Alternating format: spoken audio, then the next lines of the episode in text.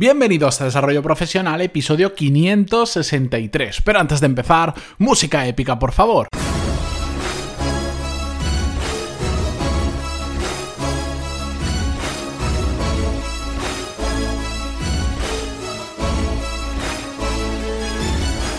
Muy buenos días a todos y bienvenidos a Desarrollo Profesional, el podcast donde hablamos sobre todas las técnicas, habilidades, estrategias y trucos necesarios para mejorar cada día en nuestro trabajo. Si recordáis, la semana pasada en el episodio 558 empezamos una serie, un tema que hoy es la continuación. Hablamos sobre 8 cosas de las que huir cuando busquemos trabajo. En ese episodio vimos las cuatro primeras más relacionadas con jefes o con los gestores de la empresa y hoy vamos a ver las cuatro siguientes relacionados con temas varios que tenemos que fijarnos que, bueno, algunos van a tener una visión muy personal mía y hay otras personas pues que igual no le van a dar tanta relevancia a este punto, pero que yo os recomiendo que al menos lo tengáis en cuenta cuando estáis en procesos de selección, cuando estáis estudiando empresas para trabajar en ellas. Si no habéis escuchado el episodio anterior, os lo recomiendo porque también os va a ayudar a entender un poco algunos puntos de los que vamos a hablar hoy. Simplemente vais a pantaloni.es barra 558 y ahí lo tenéis o en cualquier sitio donde escuchéis el podcast, en iVoox, en iTunes, en Spotify o donde sea que lo escuchéis vosotros. Bien, la primera que vamos a hablar hoy, que sería la quinta en total, es una cosa que la gente infravalora muchísimo, que es el tiempo que tardamos en llegar al trabajo. Huid de cualquier trabajo que esté muy lejos de vuestra casa, salvo casos muy particulares, porque es, por un lado, una pérdida muy grande de tiempo y también hay que tenerlo en cuenta, en muchas ocasiones es una pérdida muy grande de dinero, mucho más de lo que nos podríamos imaginar. Conozco casos de gente que para ir a trabajar todos los días tiene que no solo sacar el coche, sino que coger una autopista, más el coste de la gasolina, etcétera, etcétera, y se dejan varios cientos de, de euros al mes solo en desplazamiento para ir al trabajo, lo cual hace que nuestra capacidad económica disminuya y que gran parte de nuestro sueldo se pueda ir solo en desplazamiento.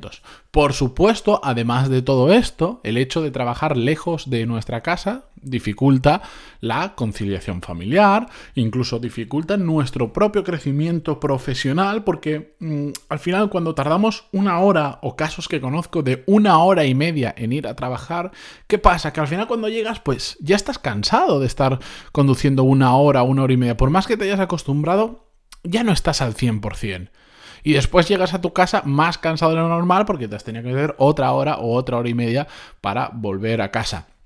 Y, y, si no, os lo voy a poner en números, que sabéis que me gusta hacer esto mucho.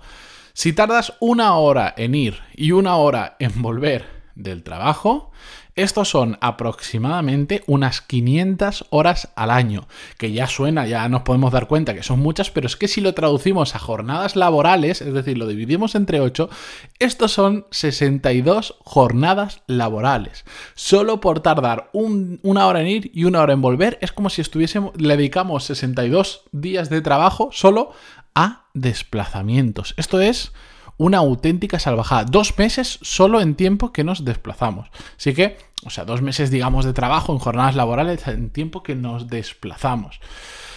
A veces, bueno, decimos, no, no pasa nada, estoy un tiempo porque, bueno, un periodo corto de tiempo es una muy buena oportunidad y tal, lo puedes aguantar, pero de todos los casos que conozco, la gente termina quemándose o termina afectando mucho a su vida eh, personal. El problema de cuando te quemas, que hay un momento en que dices, estoy harto, estoy cansado de todo esto, no puedo seguir haciendo esto, y a veces ese quemazón hace que tomemos malas decisiones por querer cambiar rápido de trabajo y nos vamos a otro que igual no nos atrae tanto como podríamos, como lo que buscaríamos en una situación ideal, pero nos quitamos esa hora de trabajo. Está bien, porque por ese lado podemos ganar, pero a veces las prisas no son las mejores acompañantes en nuestro viaje para encontrar un mejor trabajo.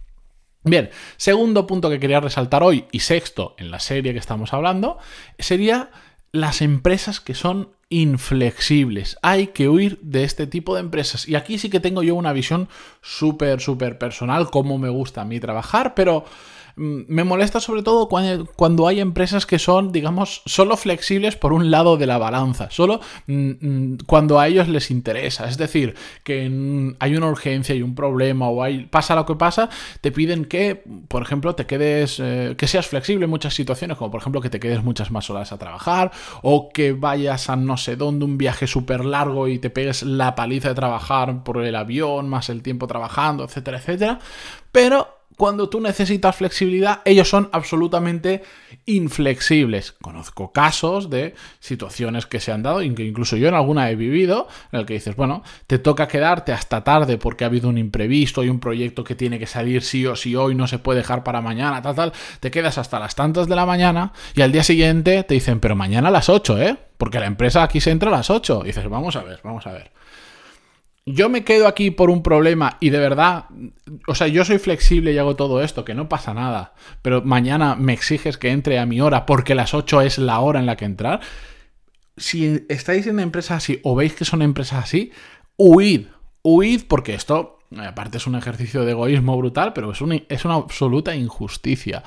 A mí me gustan las empresas que tratan a las personas misteriosamente como personas y que comprenden que la vida de las personas, de la gente que trabaja en ella, también tienen imprevisto. No solo que las tratan de forma justa, decir, bueno, hoy te has quedado hasta muy tarde porque había esto, te lo agradezco, mañana entra cuando quieras, o entra mucho más tarde, compénsalo un poco, o esta semana o un día de esta semana tómatelo libre, esas son las empresas que lo hacen bien, incluso que se llegan a saltarse reglas escritas, pero para situaciones excepcionales.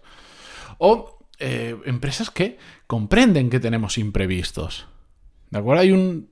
A mí hay un ejemplo que me llama muchísimo la atención, que lo veo en, amigos míos que trabajan en grandes empresas, que se da la situación que em, para pedir las vacaciones las tienen que pedir en un periodo concreto. Por decir, al principio del año tienes que pedir las vacaciones de todo el año.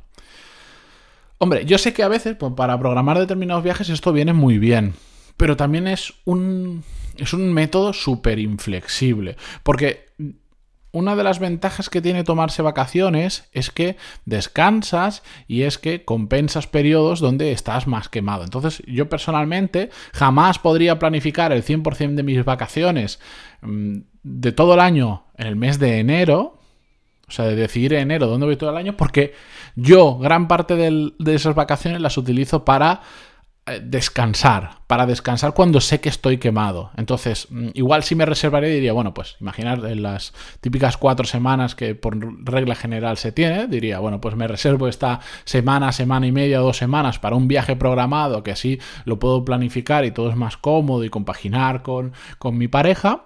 Pero las otras dos semanas me las guardo a lo largo del año para decir, uff, he trabajado muchísimo estas dos semanas, necesito desconectar tres, cuatro días. Bueno, pues entonces los pido pero a mí eso de pedirlo todo en enero, yo sé que hay gente que le gusta mucho, pero por eso decía que esto es una, visión más inflexible. El punto probablemente donde soy, eh, perdón, es una visión más personal, el punto donde, donde es más como me gustaría a mí que fuera. Bien, siguiente punto, el séptimo o el tercero de hoy. Empresas donde no tienes posibilidad de crecer profesionalmente. Y ojo, aquí no me refiero solo a que no se pueda ascender dentro de la empresa, que es lo que pensamos como crecer profesionalmente, que sí, por un lado es, pero también empresas donde em, no te van a aportar nada a nivel de experiencia. Hay veces que hay empresas en las que sí que podemos entrar, sabemos que no tenemos recorrido dentro de la empresa porque por la situación que sea, pero las utilizamos de trampolín. Bien porque la empresa tiene nombre, bien porque sabes que vas a estar tres años y vas a aprender un montón y a partir de ahí vas a irte a una empresa mejor, que es, por ejemplo, lo que pasa mucho con el tema de la consultoría, que la gente entra, sabe que es un trabajo muy sacrificado, que no se paga tan bien respecto a las horas que le tienes que echar, etcétera, etcétera, y que es un mundo muy peculiar, pero mm, son tres, cuatro años que lo das todo ahí y después tienes acceso a un montón de empresas que de otras formas pues igual costaría mucho más o no tendrías acceso. Genial, Sabes que no vas a ascender ahí, pero te sirve de trampolín para tu carrera profesional. Hay empresas que de lejos se ve que no vas a hacer nada interesante en esa empresa y que, por ejemplo, que esto yo lo he visto en más de una ocasión, ves que todos los que son jefes o están en puestos de mando como a ti te gustaría llegar, Son gente que lleva 20, 25, 15 años en la empresa. Es decir, a veces no hay empresas que para ser jefe no es tanto meritocracia, sino el llevar muchos años y ya está. Y ese y dentro de los que llevan muchos años el más inteligente.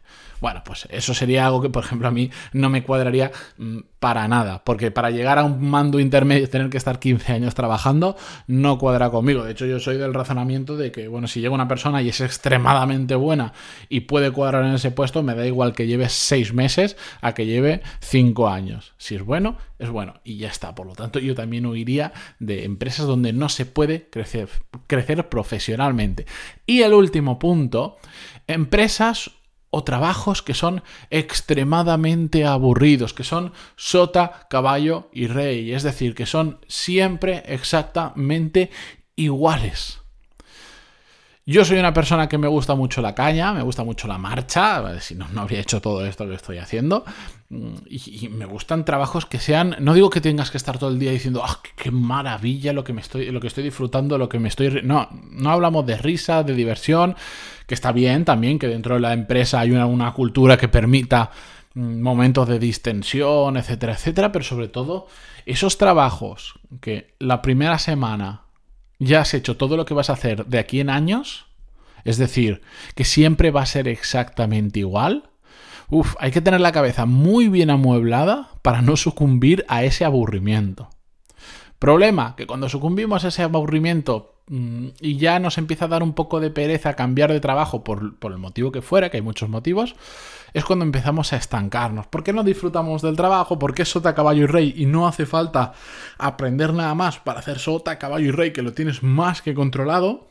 Y eso pues hace que nos aletarguemos, que nos durmamos y que sabemos que puede ser el principio de nuestra muerte profesional en el sentido de que ya vamos a estar ahí y empezamos a dejar las cosas un poco más en la mano de la suerte que en nuestras propias manos. Así que intentad evitar empresas o, por lo menos trabajos que sean extremadamente aburridos, salvo que haya una muy muy buena razón detrás para hacer eso. Estos ocho puntos que hemos comentado, por supuesto, dependen muchísimo de la persona. Es una visión muy subjetiva de todo esto, porque mm, me cuesta mucho separarme y son los que yo más tendría en cuenta. Mm, y también depende muchísimo de la situación de cada uno. Como os decía, en ocasiones hay empresas que son muy buenas, que nos pueden servir muchísimo para avanzar en nuestra carrera profesional, que tienen alguno de estos puntos que he comentado y no pasa nada. Simplemente hay que poner las cosas en una balanza.